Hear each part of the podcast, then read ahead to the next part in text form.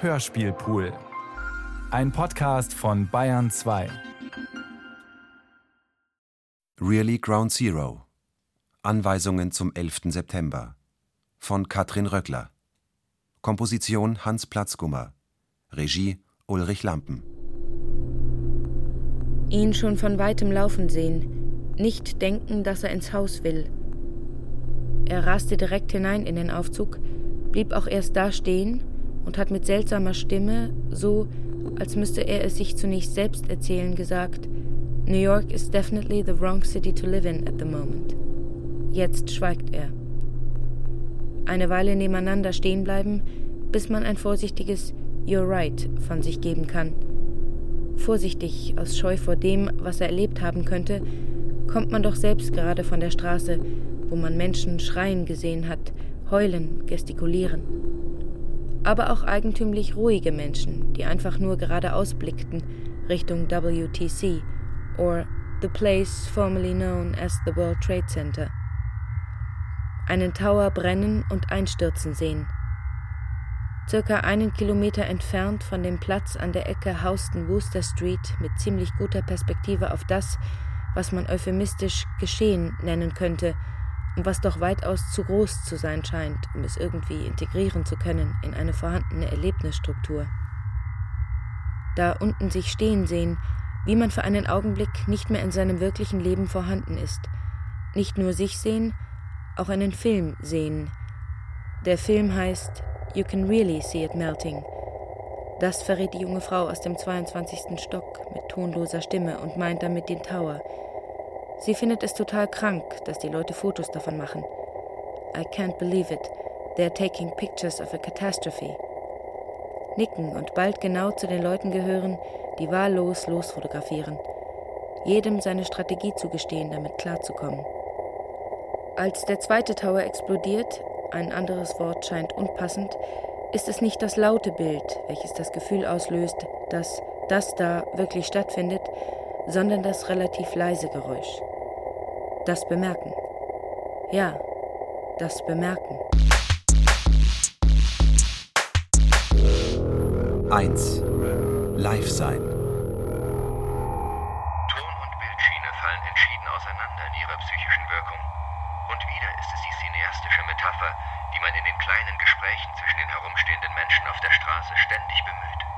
Gespräche führen, um sich in seine Wahrnehmung wieder einzubinden.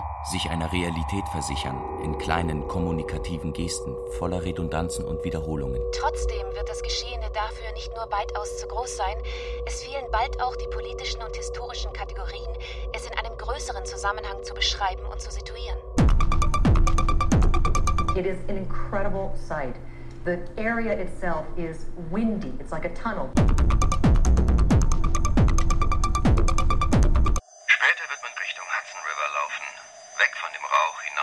Vermeintlich Freie, ans Wasser und sich inzwischen ruhig unter die Picture-Taking Perverts einreihen. Bemerken, dass das Fotografieren nicht wirklich gelingt. Es bleibt eine leere Geste. Nichts wird auf den Bildern zu sehen sein. Zumindest nicht dieser Mit-30er. Den sofort als Vietnam-Veteran beschreiben. Wäre er nicht zu jung dazu? Er regelt auf einer Kreuzung den Verkehr. Einen Geisterverkehr. Er schreit Autos an, die es nicht gibt, winkt sie durch. Und wenn diese Geste doch einmal auf ein real existierendes Auto trifft, scheint er es gar nicht zu bemerken.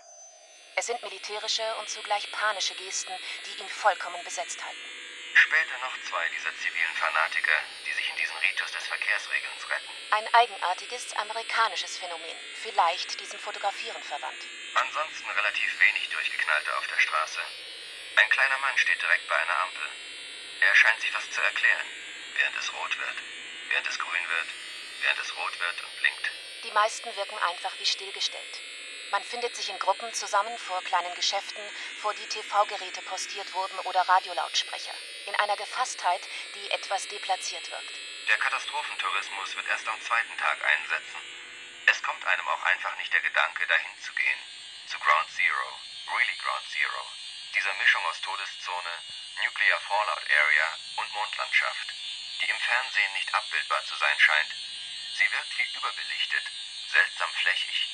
Denn dieses bräunliche Weiß schluckt alle Kontraste, kassiert die räumliche Tiefe, zementiert das Bild in Monochromie.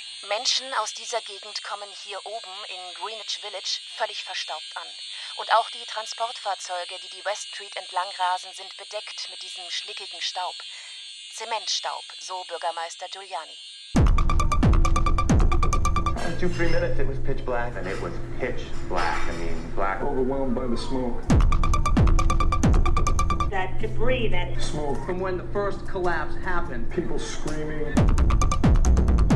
And there is probably uh, two or three inches of soot, ash, gray that is covering everything and everywhere.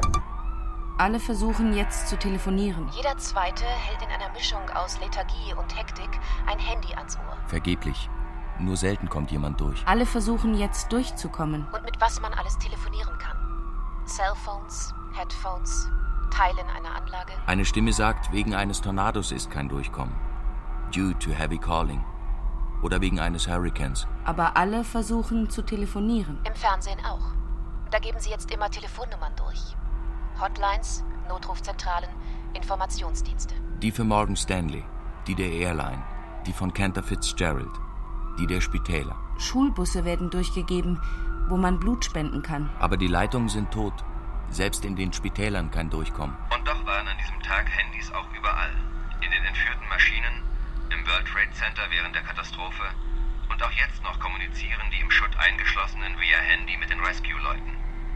Sie scheinen die einzigen Werkzeuge der Individuals zu sein, die wir geworden sind in der Sprache der Einsatzleitung. Und man klammert sich obsessiv daran. Zögern. Passt hierzu die Geschichte mit dem Algerien-Gefühl? Noch nicht. Noch nicht? Eher sagen, das hast du jetzt aber im TV gesehen. Jetzt aber wirklich. Sagen, das kann man doch nicht mehr entscheiden. Ja, das wird immer schwieriger. So it's mostly staying focused on what is important. Now let's go back to the White House. Sorry, let's go back to Cindy Shu in the newsroom. She has more info for us. Cindy? To Terry Moran, our White House correspondent. 2. Updaten. Am Anfang versuchen sie zu klären, ob das ein Second Pearl Harbor Day ist. Darüber muss man sich erst einmal einig werden, ob es ein really Second Pearl Harbor Day ist oder nicht. Das ist wichtig, da wird noch einmal nachgefragt. Das ständige Anstellen der Vergleiche nimmt sich als weiterer panischer Versuch einer Einbindung des Geschehens aus. Erst am nächsten Tag ist die beruhigende Aussage zu hören, This is not World War II. We have to be careful with those comparisons. aber am Tag des Geschehens einigen sich Moderator und Militärexperte letztlich irgendwie doch auf Pearl Harbor. Und Pearl Harbor Day 2 klingt ja auch schon wieder nach Kino. Also fasslich. Ansonsten sagen die Reporter noch, Can you tell me what's exactly happening there? Oder What's to do now? Am häufigsten sagen sie aber Thanks for your update und Let me update you on what's happened. Update. Das ist das wichtigste Wort des Tages. Es könnte so die ständig gestellte Frage What's next ersparen, aber redundante Fragen werden heute nicht erspart. Im Gegenteil. Redundanzschleifen legen sich über die Ratlosigkeiten. Serien werden erstellt, um die Diskontinuitäten zu verdecken. Dazu eine Rhetorik, die Pragmatismus behauptet, vernünftiges Handeln, aber deutlich hysterische Züge trägt. Da fehlen dann nur noch die Fresh-Videos, also Amateurvideos, die ab dem späten Vormittag in den News auftauchen und immer neue Ansichten von den Flugzeugen bieten, wie sie in die Towers eindringen. Gezeigt werden auch Augenzeugen, Firefighters, die sich durch dieses wahnsinnige Pfeifen und diesen Ascheregen fortbewegen, langsam Gegenstände anheben oder herumirrende Menschen ansprechen. Und schon ist das Programm perfekt. Thank you for your update. What's next? steht an der Spitze einer Vielzahl von Rhetoriken und audiovisuellen Gesten im amerikanischen Fernsehen on High Alert, die ständig ins Hysterische oder ins chauvinistisch-paranoide umzukippen drohen. Da schalten sie zum Beispiel auf so krude Weise die vermeintlich panikerzeugenden Aussagen weg, sodass umso mehr Panik entstehen muss. Zum Beispiel der Arzt, der sagte, dass der Einsatz von biologischen Kampfstoffen nicht auszuschließen sei und er deswegen prophylaktisch Antibiotika eingenommen habe. Kaum benennt er das Medikament, ist er auch schon weggeschaltet. Zurück bleiben wir vor unseren TV-Geräten. Alles, was Panik erzeugt, wird in diesem pragmatischen Diskurs gleichzeitig beschworen und ausgeblendet, sodass sich die Hysterie immer mehr hochschrauben kann. Zur Beruhigung kommen dann ehemalige Polizeichefs, ehemalige Senatoren und Generäle, former FBI zum Einsatz, die ein irgendwie geartetes Know-how suggerieren sollen. Anscheinend ohne wirklich eine politisch relevante Aussage von sich geben zu können. And there would just be a cloud of dust fly through the rubble on high alert status. And inside the elevator was a man engulfed in flames. That when the World Trade Center was built, they used asbestos. On the highest alert against terror attack. And it is literally everywhere for miles and miles. Oder es wird die Bedeutung der Lage folgendermaßen erklärt. Einer spricht von einem huge wake-up call for this city. Und ein anderer sagt, this was an act of war. Dieser andere ist George W. Bush bei seiner Mittwochvormittagsrede. Am Vortag hat er gesagt, we will hunt them down und punish those responsible. Doch Bush wäre nicht Bush, wenn er nicht Bush von allen Seiten wäre. Eben der starke Mann der Stunde. Der auch genau weiß, wer der Feind ist. Einer, der sich feige versteckt. Und den wir kriegen werden. Auch war von ihm zu hören, dass sie den amerikanischen Stahl nicht wirklich schmelzen könnten. Dieses Not Really, das er hier als verbale Waffe trotzig gegen die massive narzisstische Kränkung amerikanischen Nationalbewusstseins hochhält, wird später nur noch von dem Adjektiv True getoppt. The true symbol of financial power is gone. Tests durchlaufen. O-Töne. Man hängt ja so ziemlich vom Material ab, das man so hat. Man kann eigentlich nichts kommunizieren jenseits des Materials. Wird gesagt. Wird gesagt. Schlechte O-Töne, schlechte Sendung. Und hier haben wir eben nun mal amerikanische O-Töne. Der Versuch, eine Kontinuitätserfahrung herzustellen. Nach der größten Diskontinuitätserfahrung. O-Töne sind aber auch so eine Sache. Beim Wiederhören ist immer alles anders. Man erinnert sich an Sequenzen, die es gar nicht gibt. Man findet die Geräusche, Statements, Sounds, die man gehört hat, nicht mehr, hat Aussagen anderen Zusammenhängen zugeordnet. Es kommen beim Wiederhören Monate nach der Aufnahme neue Informationen aus dem Material. Da fallen Dinge auf, die man vorher noch gar nicht wahrgenommen hat. Zum Beispiel die Sache mit den Tests. Well, no, Dan, the president a long test of the American character, and tonight uh, in his speech, a test of leadership. And what he really seemed to be doing this evening, no American can walk away from this tonight and not be aware. As the president has said, we are at war. It is a grave national emergency, Dieses Gefühl, Teil eines Tests zu sein, scheint sich jedenfalls schon am selben Tag durch alles durchzudeklinieren. Die Nation, die Generation, die Stadt New York, Sanitäterteams, Zivilisten. Es steckt in der eigentümlichen Klage einer gestrandeten Passagierin am JFK, sie seien nicht vorbereitet gewesen. We are not prepared for this. Im Test steckt auch die Wiederholbarkeit einer Situation. Für den Test braucht es natürlich einen Plan. Passengers who now really are stranded and confused, and uh, still some people are lingering, not sure what the plan is. And every so often, people have come up to me and asked, uh, what exactly is the plan here? And we tell them there is no plan. It's very clear that there's no plan, and people are pretty much just left on their own to do whatever they can. Beim Wiederhören entdecken, wie das Unvorhergesehene des Ereignisses auf die militärische Hypothetik trifft. Die militärische Grundlage dieser Zivilgesellschaft wiederhören. 3. Militärgeräusche wahrnehmen.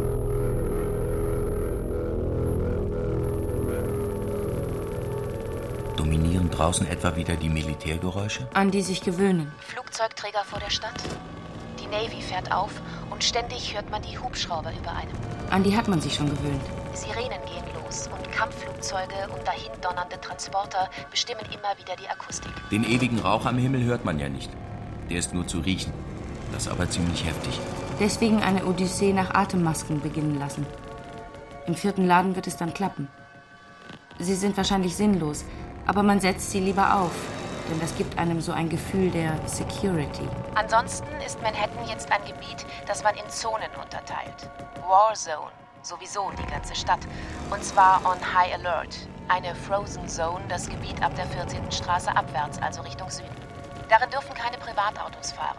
Der einzige Verkehr ist und bleibt auch am Donnerstag der Emergency-Verkehr. Und die Houston Street, über die im Süden nicht rauszukommen ist, sieht aus wie ein einziges Aufmarschgebiet der Katastrophenhilfe. Alle Geschäfte hier sollen geschlossen sein, was aber nicht stimmt. Ein wenig Alltag kehrt ja ein. Den hier nicht zu erwähnen vergessen. Die berühmte Fähigkeit der New Yorker zum Alltag. Die Politiker wie Giuliani jetzt beschwören. Es hört sich zumindest brauchbar an. Doch wie kann man Normalität wiederherstellen? Im Supermarkt jedenfalls mischen sich die Panikeinkäufer mit den normalen Konsumenten, die sich nur ein Sixpack oder eine Geburtstagskarte holen. Doch allzu schnell wird man selbst zum Panikeinkäufer. Und nicht nur das. Auch Aufwachen in Panik ist mir schon gelungen. Aber das liegt wohl wirklich an den Geräuschen. Und sieht man nach draußen, ist an den brennenden Lichtern ringsum zu erkennen, dass Schlafen wohl für die meisten schwierig ist. Am schwierigsten aber ist der Moment des Aufwachens, wenn einem alles wieder einfällt. Nein.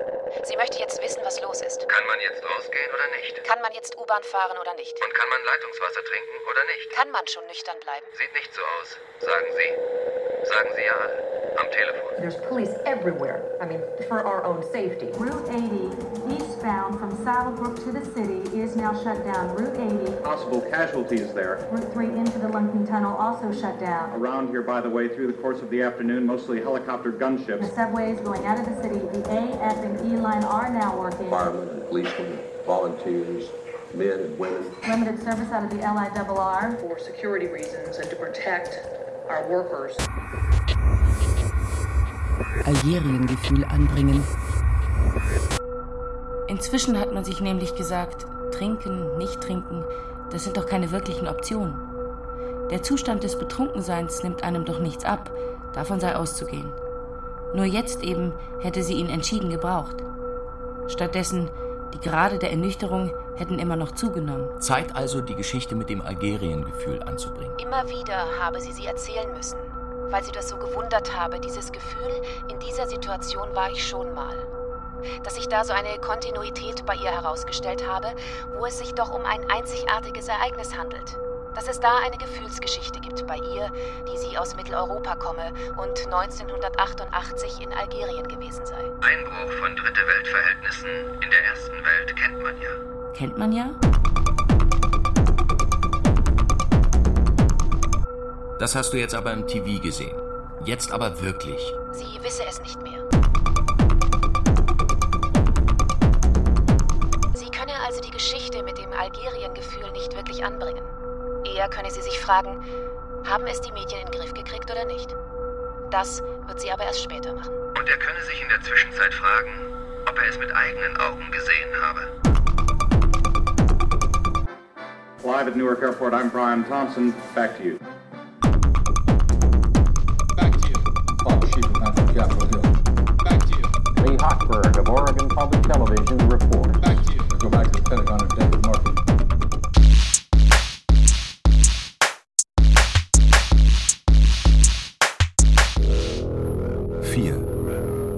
David Murphy. 4. Bildausgänge suchen und in der Idylle ankommen. Keine Fotoausgänge aus dieser Geschichte. So viel steht langsam fest.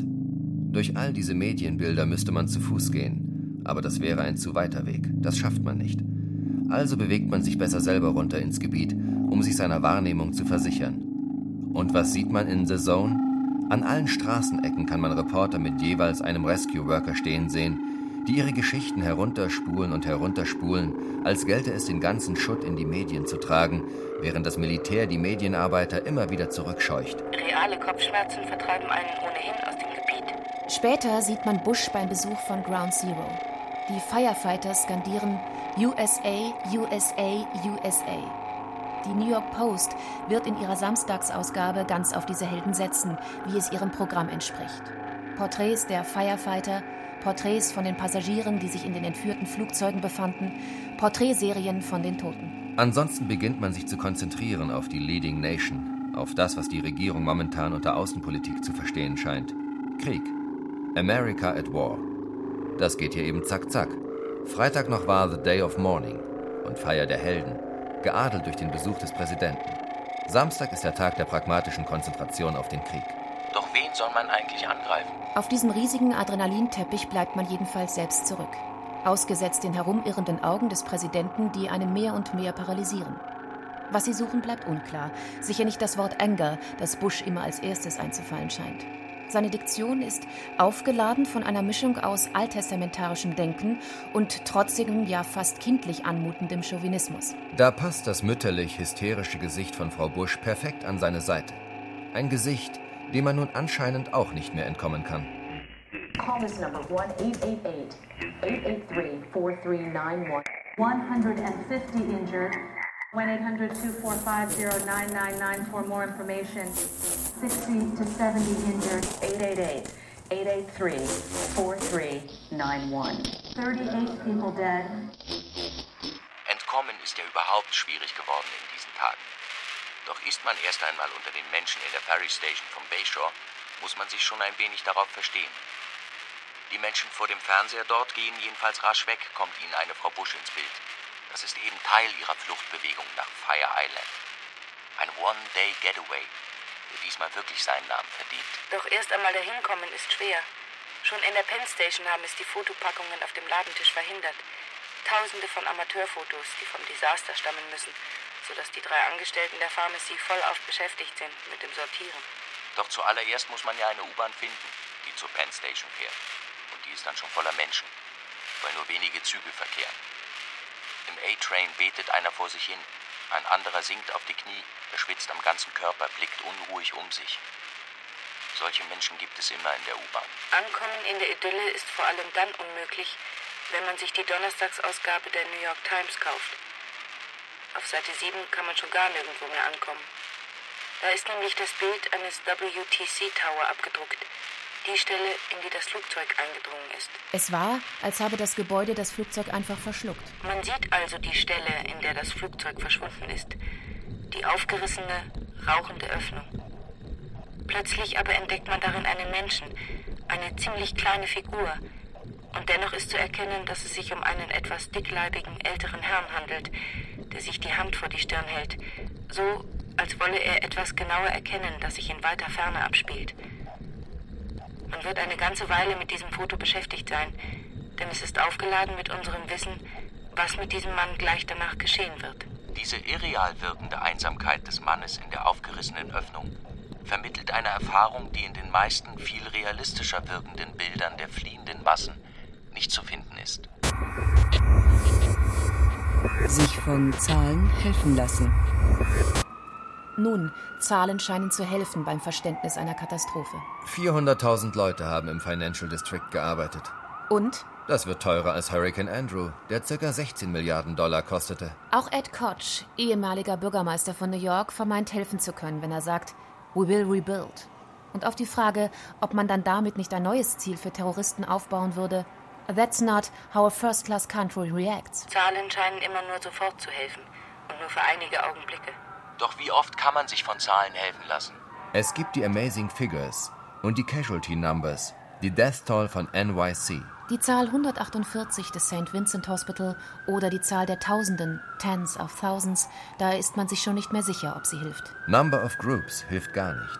Dagegen die Zahl 1, die Zahl der einen Stimme, with one voice, scheint manchen zu helfen. Mir sicher nicht. Andere Zahlen helfen überhaupt nicht mehr.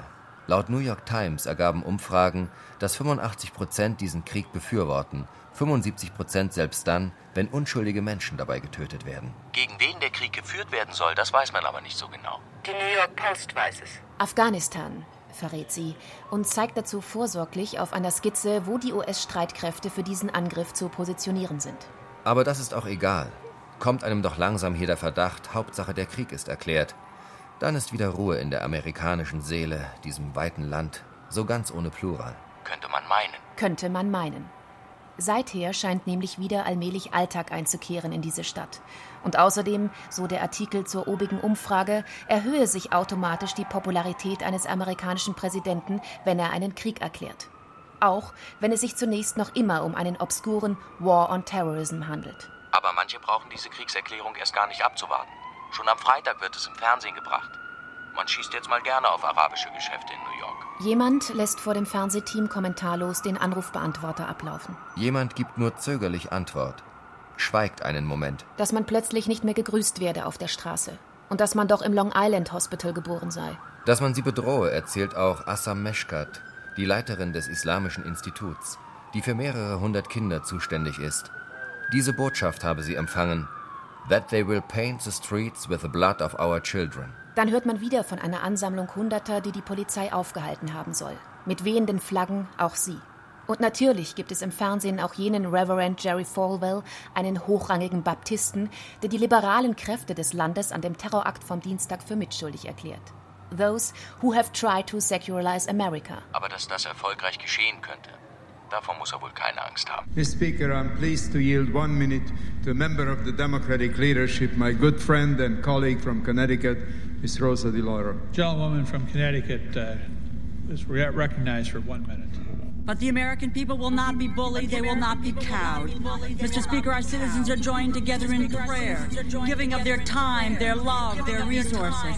There has never been a greater demonstration of unity. This week, America suffered the worst attack in our nation's history. It was an assault on the American people and a threat to the fundamental freedom that is the strength and the spirit of our strong nation. There is no reasonable justification for the vicious attack that has taken such a toll toll on the American people. Gentleman's time has expired. John, California. Mr. Speaker, I'm pleased to yield to my friend from Maryland, our distinguished colleague, Mr. Cummings. Gentleman from uh, Maryland's recognized for one minute. Thank you, Mr. Speaker. I strongly support the will of this president, Congress, and our citizenry to defend ourselves against our enemies with unrelenting force. It is my only hope that such force will be balanced and guarantees the justice we all deserve. May God bless America. Gentleman's time's expired. Gentleman from California.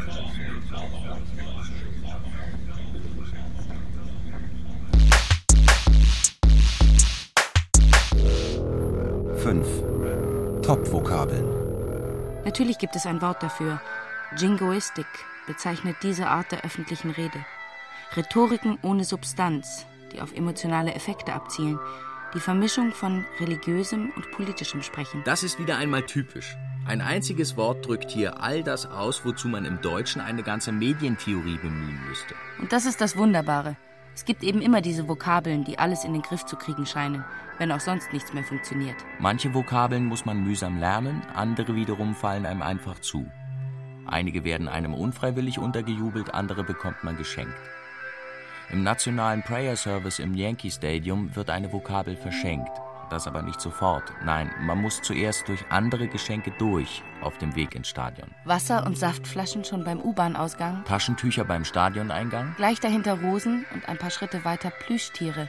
To comfort us. Drinnen zwischen den Zuschauertribünen dann Fahnen, die man uns schon mit beiläufigerer Geste in die Hand drückt. Eine Gebetskarte und Poster, auf denen Heroes steht. Dann erst bekommt man den Begriff. Paraphernalia. Dass man so dieses Phänomen der Geschenke, der Ausrüstung nennt, ohne die es hier wohl nicht abgehen könne. Sich selber transkribieren. O-Töne. Immer lache ich wie mein kleinerer Bruder. Das macht mir wirklich zu schaffen. Ich finde das künstlich. Der lacht nicht echt, habe ich immer gesagt. Und jetzt lache ich nicht echt. Jetzt muss ich mir zuhören. Sich selbst zu transkribieren ist eine unangenehme Angelegenheit. Man klingt einfach nicht so, wie man sich hören will. Die eigene Stimme erscheint einem am unangemessensten. Man möchte sich aus den O-Tönen draußen haben. Sie scheint einem nicht plausibel. Man kann sich ja auch nicht alles anhören. Auch benötigt man Pausen, was im Nachhinein machbar ist. Aber währenddessen geht das nicht. Da ist man doch dabei. Da bleibt nur die Unkonzentriertheit und die ist nicht auf Band. Auf Band ist nur, wie ich Namen ins Mikro spreche, um mich auf dem Laufenden zu halten. Opera. Die Flagge wird gehisst wie vom American Spirit gesprochen wird, von Schauspielern, Sängern, Priestern und alles mit Klatschen begleitet wird, wie ich My God rufe und wie alle aufstehen, vor dem Militär aufstehen, das sich präsentiert.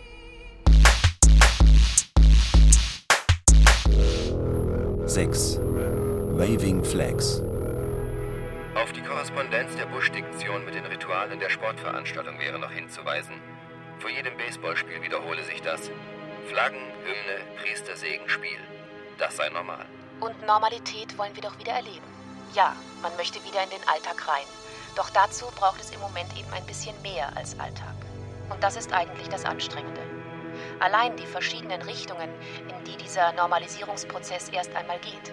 Denn die kollektive Hysterie der ersten Woche ist längst in viele disparate Stimmungen zerfallen, denen man nun in Abfolge ausgesetzt ist, bis man dermaßen erschöpft ist, dass man sich wieder nach Normalität zu sehnen beginnt. Und schon fängt das Ganze wieder von vorne an. And no white should show in the finished. Takes a little bit of concentration, but uh, then we're left with a most beautifully folded tricorn. And here you have a flag that's blue with white stars. Immer dabei die Fahnen. The flags are flying. In der Kirche, auf der Straße, auf Kühlerhauben, in Dekolletés, im Gebäck, auf der Homepage der New York Times. Der Fahnen-Punk-Altar im East Village. Die Fahnen im Café Justine über dem Pranger. Und wie die Polizistin sich doch glatt vor einem Hospital in der Upper East Side nach vorne gebeugt hat, wie sie den Rücken frei gemacht hat und ihrem Kollegen ein 11901 Fahnentattoo gezeigt hat mit dem Ausruf Isn't it beautiful? Wie jemand auf einer Autofahrt angesichts eines fahnenbedeckten Hauses sagte, This is really too patriotic. Eine Fahne aber normal gefunden hätte. Wie sie einem im TV das Flaggenfalten beibringen. Ja, Flaggenfalten gegen die Sonntagsdepression. Wie man die Flagge richtig faltet und welche Bedeutung jede einzelne Faltung hat. Und wie es ein wenig Konzentration brauche, bis sie ganz verschwunden ist, bis sie ganz weggefaltet ist. Nur noch ein blauer Fleck mit Stern. Amerika rausfiltern. Was man so anderen Kontinent nennt. Was man so Amerika nennt. Später werden manche sagen anti-amerikanisch. Und ich werde mich in dieser Kategorie nicht zurechtfinden. Sie hat ja auch mehrere Ausgänge. Einen alten Linken. Den ewig Reaktionären. Uralt, kulturalistisch, elitär, reflexhaft. Einer, der sich für innenpolitische Interessen als brauchbar erweist. Einer, der wirklich nur die Bush-Administration meint. Einen sogenannt globalisierungskritischen. Einer, in dessen Angst um einen Job wirklich so ein Stück Zusammenschließungsbedürfnis schießt. Aus dem Kalten Krieg heraus in den Kalten Krieg hinein. Und Kampf der Kulturen. Ach du meine Güte. Jedenfalls, in der Kategorie anti-amerikanisch wird noch einmal die ganze Absurdität der Situation auftauchen. Sie ist ein Spiegel, der alles ummünzt, bis das Aussehen der Dinge keinen Plural mehr kennt. Und immer hängt man selbst mit drin. 7. Schweigen. Dagegen ist kein Kraut gewachsen.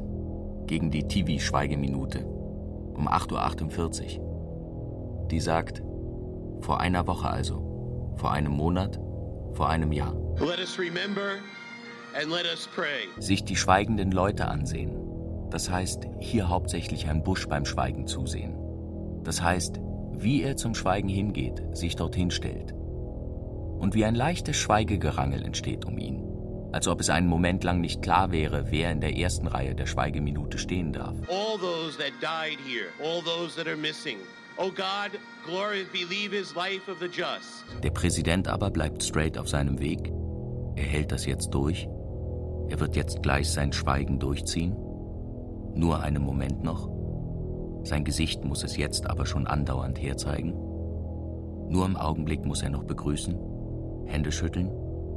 Aber gleich ist es soweit. Gleich wird er schweigen. God bless you and may God bless America. Ihn wieder aus dem Schweigen rausgehen sehen, vorbei an den ganzen Leuten in Anzügen und Kostümen, die am Schweigen entlang und schon etwas aus ihm herausstehen. Nicht schweigen, nachfragen. Auch dagegen ist kein Kraut gewachsen. Immer wieder diesen kleinen, etwas älteren Menschen hinter dem Maschendrahtzaun ansprechen. What's happening here? Auf die Jugendlichen deuten, die gerade auf dem leeren Parkplatz ein 30 Meter langes Wandplakat fertigstellen, auf dem fett Peace steht. Ob es etwa gegen den Krieg sei, fragen. Anhören, wie er Ja meint, sie hätten nur noch keine Mauer gefunden, an die sie es hängen können. Ja, er sei einer der Eltern. Ja, es handle sich um eine Highschool aus Lower Manhattan. Ja, die Kids seien ganz großartig. Doch bevor er sich weiter begeistern kann für die Antikriegstreffen am Union Square und wie sie da für den Frieden singen, Just Like Us and the Times of Vietnam, sich weiter fragen hören, Are most of the kids against the war? Das buddhistische Lächeln empfangen und glauben, I guess all the people who are sane are against the war. War is not the answer! War is not the answer! War is not the answer! War is not the answer! Auch zahlreiche Teach-Ins, Talks in der NYU finden statt. Jetzt zum Beispiel kann man gerade Amy Goodman von Democracy Now! auf dem Podium reden hören mit den klassischen Agitprop-Gesten, als wolle sie die Kenntnis um die amerikanische Außenpolitik aus ihnen hervorschaufeln. Und es ist so voll, dass der einzelne Sicherheitsmann, nachdem er mehrmals die nachdrängelnden Leute aufgefordert hat, den Raum zu verlassen, nur melancholisch, mehr zu sich selbst als in sein Walkie-Talkie sagt, The folks are not cooperating. Und nach einer kleinen Pause, Absolutely not. Und man kooperiert natürlich doch und gerät wieder auf die Straße.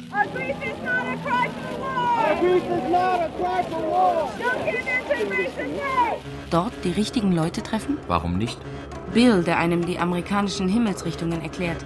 Schon mal links und rechts, sagt er, das gäbe es nicht im hiesigen Diskurs. Der funktioniere anders. Meine Frage nach Opposition bleibt aber nicht unbeantwortet. Lobbys oder Grassroots, sagt er, Consumer Advocates wie Ralph Nader in den 70er, 80er Jahren. Oder sich von Elliot mitleidig ansehen lassen. Was hat man nochmal gemacht?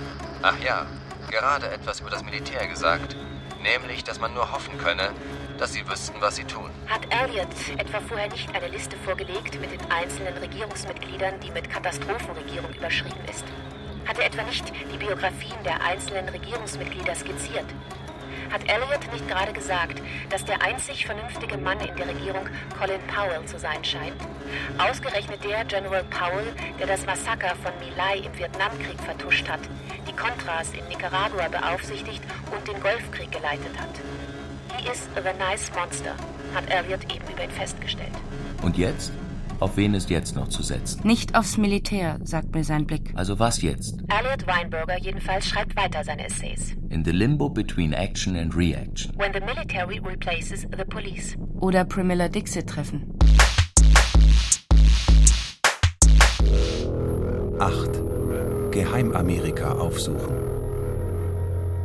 Immer wieder Herr Boucher, Spokesman of the State Department und my favorite TV star of Geheimamerika. I don't have anything for you at this point on the schedule. I don't have a- an answer on that for you. I'll see if we have any comment on the idea. Well, as far as confirming or denying as far as confirming that, I- I'm afraid the answer is no. I'm afraid the answer is no. Immer wieder Herr Boucher mit seiner Verpflichtung, ein wenig rauszuschauen aus der Operation Infinite Justice bzw. Operation Enduring Freedom und seine Remarks zu machen. Nein, er macht keine Remarks. Er ist immer präzise. I already made a remark kann er also nicht gesagt haben.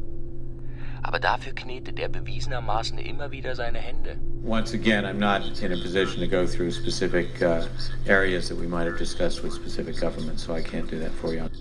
Frankly, I can't. Uh, I don't have anything like that. I don't have anything for you on that now. We'll see if we have anything tomorrow. Yeah, I, I leave it to NATO to describe the mission in more detail. I've just seen the report. I don't have anything for you. I'll check and see if we can get you something later. Immer wieder Herr Boucher, immer wieder ein harter Brocken für die Presse, bevor er abgelöst wird von den anderen Abteilungen. Verteidigung, Justiz, Militär, Gesundheit. Die Reihenfolge der Pressekonferenzen in Kriegszeiten. Nothing new that I have to share. Nothing new that I have. That's why I said nothing new. We're not in a position to go into any detail on our particular contacts. We keep in touch. That's about as far as I can go. This is the message we're car- they're carrying today. We'll try to answer the questions if I can. When we're considering what our next steps would be and how we can help move this process forward, I didn't comment on it yesterday. I won't comment on this report today. I think I would say I'd leave it to those who follow the energy market more carefully than I do. I don't know. Have a check. I don't know. Immer wieder Herr Boucher. Information, Desinformation, das bringt er nicht durcheinander. Er denkt noch nicht an Kunden, wenn er Journalisten sieht, denn keine Information gibt er gerne her. Er verpackt sie auch nicht in unterhaltsame Formate, setzt ihnen keine kleinen Geschichten oder Lustigkeiten bei, so wie manch anderer. Denn wenn er eine Pressekonferenz lang wieder einmal die Grenze zwischen Medienamerika und Geheimamerika sein muss, so repräsentiert er schließlich doch immer Letzteres. Herr Boucher mit seinem leicht angenervten und manchmal sehr ernsten Pressegesicht, das eben diesen Konflikt widerspiegelt. Und gerade weil das so deutlich ist, ist man einen Moment lang versucht zu glauben, es zeichne sich etwas ab in diesem Gesicht. Ja, seltsamerweise kommt einem sogar die Vorstellung eines ehrlichen Gesichts. Der Glaube, man könne darin etwas lesen, was er uns informationsmäßig vorenthält. Ein Glück für Journalisten sein. Das ehrliche Gesicht. Das schiere Ereignis. Jenseits der Medienformate. Keine hybride Konstruktion. Die pure Essenz. Einen Augenblick schaffen jenseits der Mediengesellschaft in ihrem Zentrum. Da, wo Medien nicht mehr selbstreferenziell sind, wo es um was geht. Darüber wird so schnell kein Film gedreht, denn die Filme gibt es alle schon. Darüber wird nichts Fiktionales geschrieben werden. Auch die Drehbücher gibt es schon. Deswegen werden Hollywood-Dramaturgen ins Weiße Haus geladen, um Bush zu verraten, wie es weitergeht. Ein Glück für Journalisten sein. Das hätte man jetzt gern vermieden. Doch sowas lässt sich nicht vermeiden. Aus einem Telefongespräch zurückkehren. Meanwhile am Telefon, die nächsten Kriege werden Partisanenkriege sein, habe schon Karl Schmidt gesagt, bekomme ich von Sylvia Bowenschen zu hören. Das wusste man also schon damals. Und jetzt? Eine Nazi-Demo am Kurfürstendamm. Heute ist doch der Tag der deutschen Einheit. Und über uns kreisen zwei Helikopter. Hier sind ja mehrere jüdische Altersheime. Aus einem Telefongespräch in die Stadt zurückkehren. Es gleich wieder riechen. Da ist auch das Geräusch des Ascheregens wieder, dieses Pfeifen. Es kommt in Kleinformat nochmal in mein nächtliches Zimmer. 9. Aus einem Telefongespräch zurückkehren und Geisterfahrer werden. Gespenster haben sich dieser Tage auch immer wieder gezeigt. Die mit ständiger Vorfahrt und die etwas gemächlicheren. Letztere in Zügen. Zum Beispiel im New Yorker A-Train. Die blondierte Dame neben mir erklärt ihrem Sitznachbarn ganz ruhig die Magie der augenblicklichen Lage. Nämlich, dass alles 11 sei. George W. Bush sei 11, Osama bin Laden sei 11 und Afghanistan sei sowieso 11. There are a lot of spiritual numbers around us, sagt sie. At the moment. Aha. Das geht also vorüber. Es muss demnach einen Zeitrahmen geben, ein Ablaufdatum für diese Aufladung mit Magie. Irgendwann werden sich die Zahlen wieder ernüchtern und einfach nur Nummern sein. Irgendwann wird diese Art der Paranoia wieder zu einem normalen Average American Ghost werden, das anderen großzügig Vorfahrt gewährt. Doch manche Gespenster nehmen sich ja immer Vorfahrt heraus. Eines davon muss jedenfalls Durchzug durch Herrn Rumsfeld gehalten haben, als er auf einer Pressekonferenz Churchill zitierte. In Kriegszeiten sei Wahrheit so wertvoll, dass sie immer begleitet werden sollte von einem Bodyguard of Lies.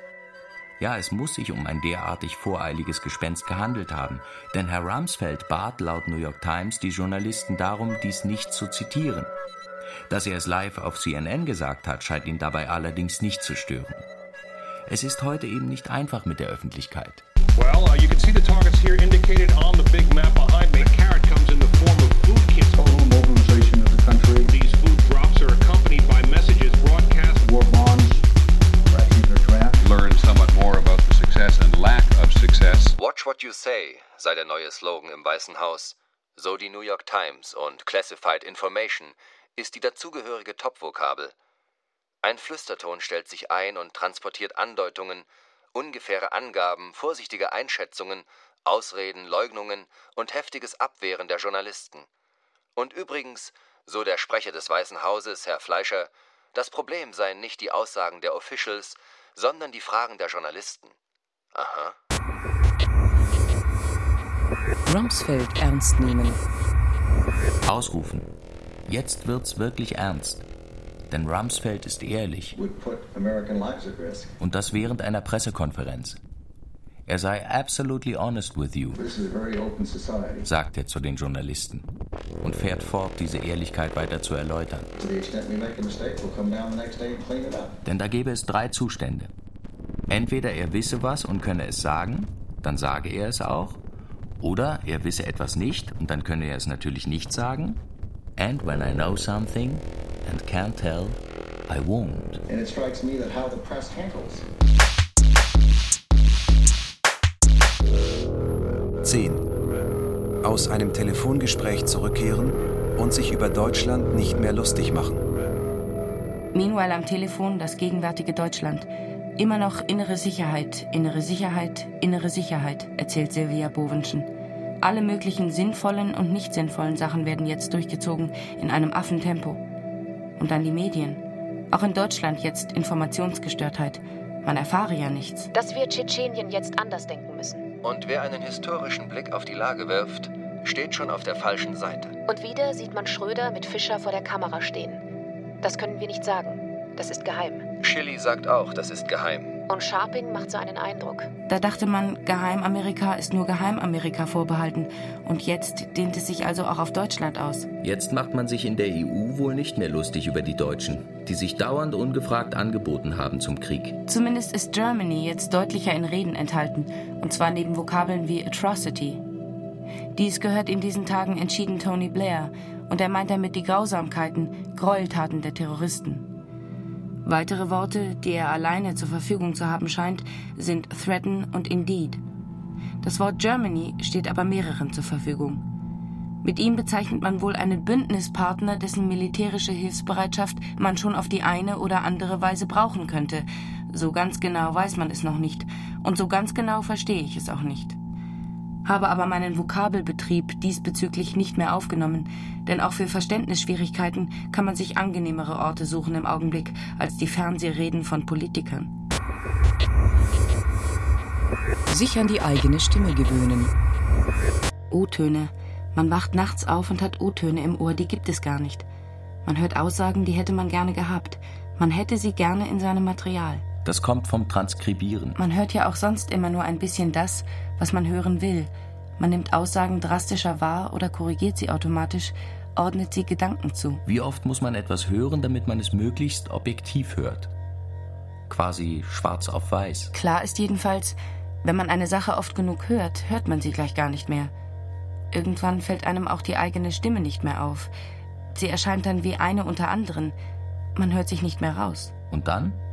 Hört man sich dann selbst schwarz auf weiß? 11. Filme drehen. Es müsste ein Film sein, der sich in diese Schwärze immer mehr hineinschraubt, bis er dort endgültig stecken bleibt.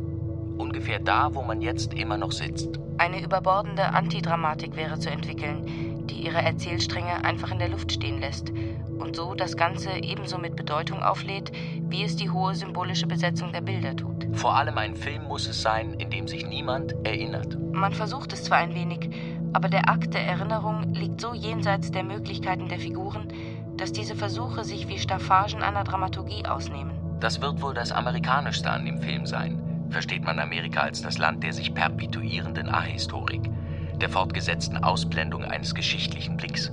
Also so, wie es sich in den letzten Wochen wieder deutlich gezeigt hat. Kann man Mulholland Drive von David Lynch nochmal drehen? Vielleicht muss man. Denn draußen findet ja weiter das Gegenprogramm zum Film statt, der seine Räume nicht ordentlich getrennt hält und seine Spannung nicht zuletzt daraus bezieht, dass Traum, Realität, Projektion ineinander gehen. Denn wenn jemand in diesem Film zum anderen sagt, ich möchte dieses Gesicht niemals außerhalb meines Traums sehen, dann weiß man, dass genau dies passieren wird. Zumindest irgendwie. Und zwar mit den nämlichen Folgen. 8 p.m. yesterday, Eastern Time. A pair of B-2 stealth bombers, 10 a.m. today. The flight decks of two American aircraft carriers, 12.30 p.m. in Washington. Airstrikes began. Doch hier draußen, jenseits der filmischen Fiktion, wird alles getrennt gehalten. Die Welt des ahistorischen Amerikas muss notwendig in Räume zerfallen. Segregation und Export von Krieg und Armut scheint die einzige Lösungsstrategie eines Denkens zu sein, das jenseits jeder auch noch so kruden historischen Kausalität liegt. Anything that comes out of the White House will echo around the world. Sicher. Auch hier stolpern ein paar Antragstypen herein. Solche, die es wieder einmal erwischt hat. Und die partout ein Gespräch über diesen Reporter in Florida und über die Bedrohung durch Milzbrandbakterien im Allgemeinen führen müssen. Impact economically The bombing goes on at this hour. is a negative short term. 25 strike aircraft over Afghanistan. We feel greater certainty in the market Dozens of targets. that the upturn will have more vigor. 31 targets within Afghanistan. This country is at war. Right. The president has said that. Right. Dabei muss man doch den Anfang machen mit der Frage nach dem Job. What do you do? Und I'm looking for a job. Denn alle suchen ja jetzt nach Arbeit. Doch man sollte auch noch andere Themen für möglich halten. Migration, Kunst, die man selber herstellt, Gentrification. Sich diesbezüglich nach Harlem erkundigen. Jedenfalls bei Antrags ankommen. Sich aber bald verabschieden, weil man doch morgen früh raus muss. Beispielsweise, weil man sich für die Schicht um 6 Uhr morgens gemeldet habe. Also sie kocht dann für die Workers unten am WTC. To do her patriotic duty, sagt sie und wird ein wenig verlegen. Sie meint, sie habe noch nichts getan und jetzt habe sie gedacht, dass er mit Shopping genügend Patriotic Duty macht. Er folge da nur den Anweisungen des Präsidenten, denn das war einer der beiden Ratschläge von Bush, und zwar der, der wohl mehr in Richtung Demokraten gemünzt war. Der andere, mehr für gute Republikaner, lautete Go to your local FBI office. Man muss eben alle beschäftigt halten. Kindertreffen.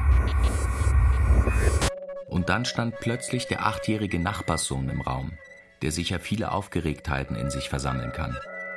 Klar war, eine behält immer die Oberhand, nämlich die über Gewehre. Er hat eine Vorliebe für Spielzeugwaffen aller Art. Maschinengewehre, Rifles, Colts, Revolver. 30 Stück habe er in seiner Sammlung, erzählte der Vater nicht ohne Stolz. Jetzt musste dieser ihn erschießen, damit er vor unseren Augen eine Sterbeszene hinzaubern konnte. Eine Weile quer durchs Zimmer taumeln und dann langsam zu Boden gehen konnte. Mit dem Satz Uah. Und dass jetzt alles ganz schwarz vor seinen Augen würde. Erst dann erklärte er sich bereit, ins Bett zu gehen. Ach, die Kinder spielen ja nur noch toter Mann. Jedes Spiel endet mit Erschossensein. Sie brächten ihre Plastikwaffen zum Einsatz. Sie lassen da nicht locker. Aber nur imaginär, versicherten sie immer wieder. Und man selbst nimmt keine rühmliche Rolle ein. Man selbst ist eher auf Rückzugsgebiet. 12. Normalität herstellen und aus einem Telefongespräch nicht mehr zurückkehren. Denn plötzlich kann alles wieder finster werden. Alle Paranoia-Spuren sind voll besetzt, der ganze Soundtrack abgemischt. Da wäre die Antragsspur, die Giftgasattacke, die nächste Flugzeugentführung und auch noch das Nobody Knows What's Next. Ja, Nobody Knows. Bewegt sich ganz lautstark durch einen durch. Kein Thema, kein Issue, einfach nur vages Gefühl. Das anzeigt, wie kümmerlich die eigenen Möglichkeiten sind im Umgang mit dem, was man Situation nennen könnte. Dann hält man mit Sicherheit wieder eine Zeitung in der Hand, hört Radio oder sieht fern. Starrt auf Bilder von Bodentruppen, in diesem Nachtsicht grün gehalten, oder auf das verwischte Foto von Taliban-Führern. Und man weiß nicht, was das eigentlich soll. Alles bekommt den Irreales aufgesetzt. Und plötzlich biegt auch der Geruch wieder ab Richtung WTC. Und man reagiert überempfindlich auf die Feuerwehrsirenen. Woran man alles sterben kann, das hat man sich also jetzt für uns neu ausgedacht. So viele Vitamin B-Tabletten kann man gar nicht nehmen, dass man das vergisst. Ja, so viele Vitamin B-Tabletten für ein stabiles Nervensystem. Und was hat es einem gebracht?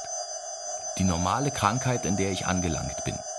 Die vertrauten Grippekopfschmerzen, die rinnende Nase. Vertreiben mir jedenfalls nicht die Bilder von Milzbranderkrankungen, die aussehen wie schlecht kolorierte Abbildungen in 80er-Jahre-Schulbüchern. Fehlfarben aus dem alten Paranoia-Film inmitten der ganz normalen Herbstgrippe, die so ganz alltäglich und unbesprochen sich durch New York bewegt. Let's be very careful in what we're reporting here. Do you have any evidence to suggest that this is anthrax or a biological agent? Absolutely not. Nicht mehr zurückkehren. Meanwhile am Telefon. Beginnt jetzt schon wieder das 21. Jahrhundert? Sagt mal, beginnt jetzt schon wieder das 21. Jahrhundert? Fangen Sie schon wieder damit an? Sagen.